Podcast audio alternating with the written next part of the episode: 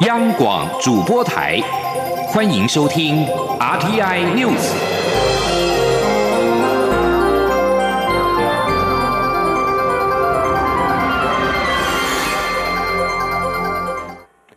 各位好，我是主播王玉伟，欢迎收听这节央广主播台提供给您的 RTI News。新闻首先带您关注，蔡英文总统今天出席第九十一届国医节庆祝大会，除了肯定卫福部携手中医药界研发的清冠一号中药配方能够有效治疗 COVID-19，在欧美国家热销，让世界看见台湾，也勉励台湾的中药研发制造、中医医疗管理，还有中西医整合经验输出，具有开拓国际商机，尤其是争取新南向的机会。请听央广记者吴丽君的采访报道。第九十一届国医节庆祝大会暨第十三届台北国际中医药学术论坛大会开幕式十四号在台北举行，包括日韩、西马、美加、巴西、阿根廷、纽澳、欧洲以及陆港澳等五大洲十五个友会团体，总计三千多人同时上线参加全球直播大会。蔡英文总统也五度出席大会致辞。总统表示，中医药界对台台湾的贡献有目共睹，尤其去年爆发 COVID-19 疫情后，中医药界就积极发展中西医合作治疗的模式，受到国内外关注，还研发出清冠一号中药配方，可以有效对抗新冠病毒，并抑制细胞激素风暴出现，平均用药九天就能三彩阴出院，同时防止轻症患者变重症。因此，在欧美热销。总统说：“那像是我们卫福部中医药研究所跟医界合作研发的台湾清冠一号中药配方，台湾药厂获得授权制造以后，在欧美国家热销，让世界看到了台湾。那从产业竞争力的角度来看，台湾。”中药研发制造、中医医疗管理，还有中西医整合经验输出，都具有开拓国际商机，尤其是争取新南向市场的机会。此外，总统也期许中西医结合的治疗模式能在临床上持续发展精进，同时中药品质管理也要积极接轨国际标准，包括中药材的边境查验制度、检验标准、制造品质以及。台湾中药典的编修等，总统强调，台湾实施的中西医双轨并行的照顾体系已逐渐发展成熟，中药发展法也已上路。行政院更核定了五年期的中医优质发展计划，要持续落实中医师的训练，推动中医精准医学发展以及中医照护资源部件等工作，让中医药的发展持。持续走向新的里程碑。中央广播电台记者吴丽君在台北采访报道。财经消息。央行将在本周四十八号举行第一季理监事会议，市场预期利率将按兵不动。由于政府通力打炒房，会中将检讨是否调整选择性信用管制措施。对于买汇组身可能被美国列为汇率操纵国，央行缩铁阴印等议题，也将是这一次理监事会议的焦点。另外，各界也关注央行对于今年的经济成长率的预测，以及对于新台币汇率的看法等等。台湾经济成长表现亮丽，央行总裁杨金龙近日前往立法院进行业务报告时，松口表示将上修今年的经济成长率，并且表示经济走势看起来不是 Nike 型的复苏，而是更强劲的 V 型。而新台币汇率近日没有再见到二十七元的价位，汇银人士分析，央台湾的升值警报已经缓和下来，但央行去年为了稳定汇市，祭出无限量买汇大招，导致全年净买汇金额飙上三百九十一亿美元。杨金龙坦言，可能会被美国列为汇率操纵国。另外，打炒房议题从去年底延烧至今，行政院会更于十一号火速通过了房地合一税二点零草案，重击预售屋短期交易。政府严打投机炒作行为态度明确，央行选择性信用管制是否也有二点零，成为各界聚焦的议题。关心劳工的权益。女性受护者如果因为生理期导致工作有困难，依法每个月可以申请生理假一天，但是薪资的部分，劳动部表示，生理假三天内不计入病假，但其余就要并入病假来计算，都是给半薪。假设当年度劳工已经请了三天的生理假，并且请满三十天的病假，那么后续的生理假还是可以请，但雇主可以不知薪。前天记者杨文军的采访报道。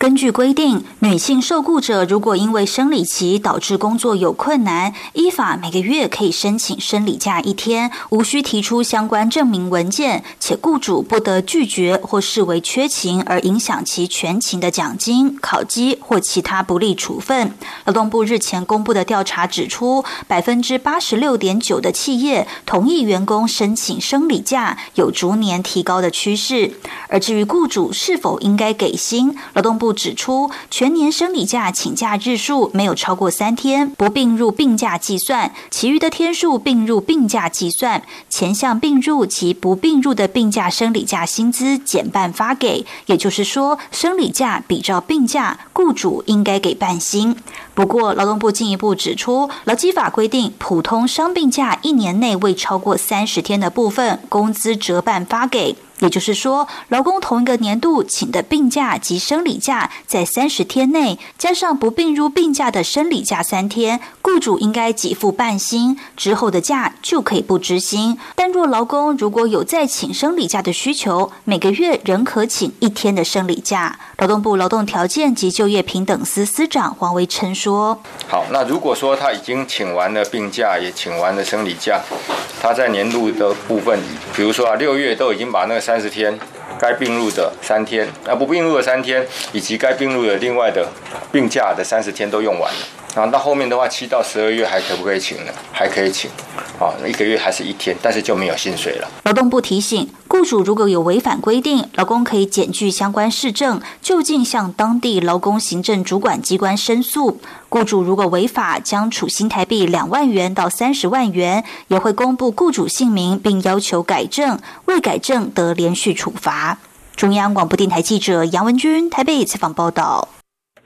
关注台湾的水情。干旱不雨，高平溪的川流量持续下探，每秒流量仅剩约六点四立方公尺，再创新低。经济部水利署南区水资源局副局长邹汉贵今天表示，目前大高雄有浮流水以及阿阿公店等水库支应，水情上称稳定。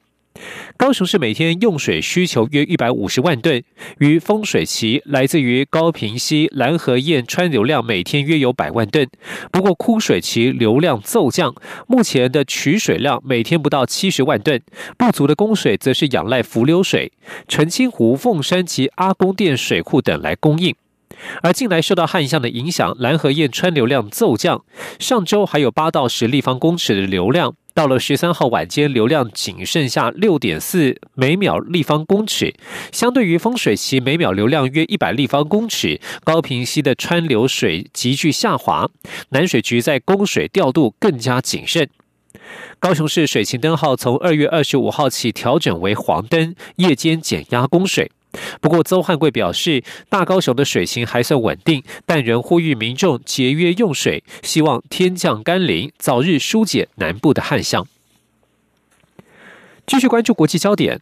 日本读卖新闻今天报道，日本首相菅义伟可能在四月九号和美国总统拜登会面，成为第一位在白宫和拜登见面的外国领袖。读卖并且引述消息人士报道，两国预料将同意强化双边同盟以及对印度洋和太平洋航行自由的承诺。日本内阁官方长官加藤胜信在十二号曾经表示，菅义伟将在四月上半走访美国。报道指出，美国国务卿布林肯和国防部长奥斯汀十六号在东京和日本高层举行会谈时，将针对华府与东京称中国企图改变东海与南海现状一事提出批评。美方经常指控北京将南海军事化，并且试图恐吓有意开发南海丰富石油与天然气储藏的亚洲邻国。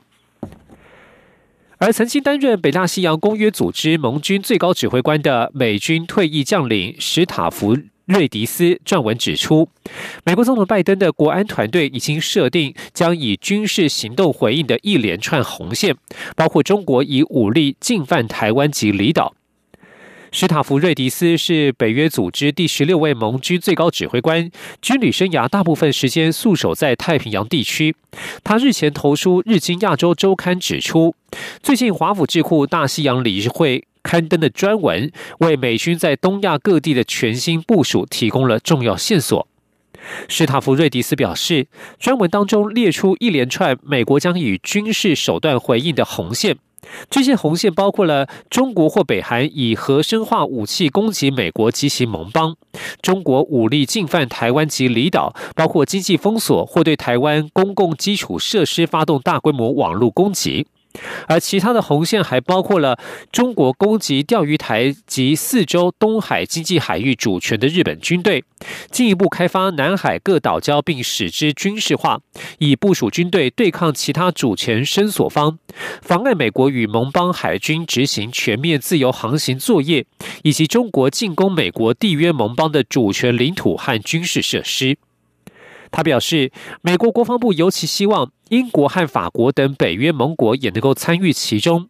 最近在比利时布鲁塞尔举行的北约国防部长会议，就针对北约因应中国军力不断扩张所能扮演的角色进行了磋商。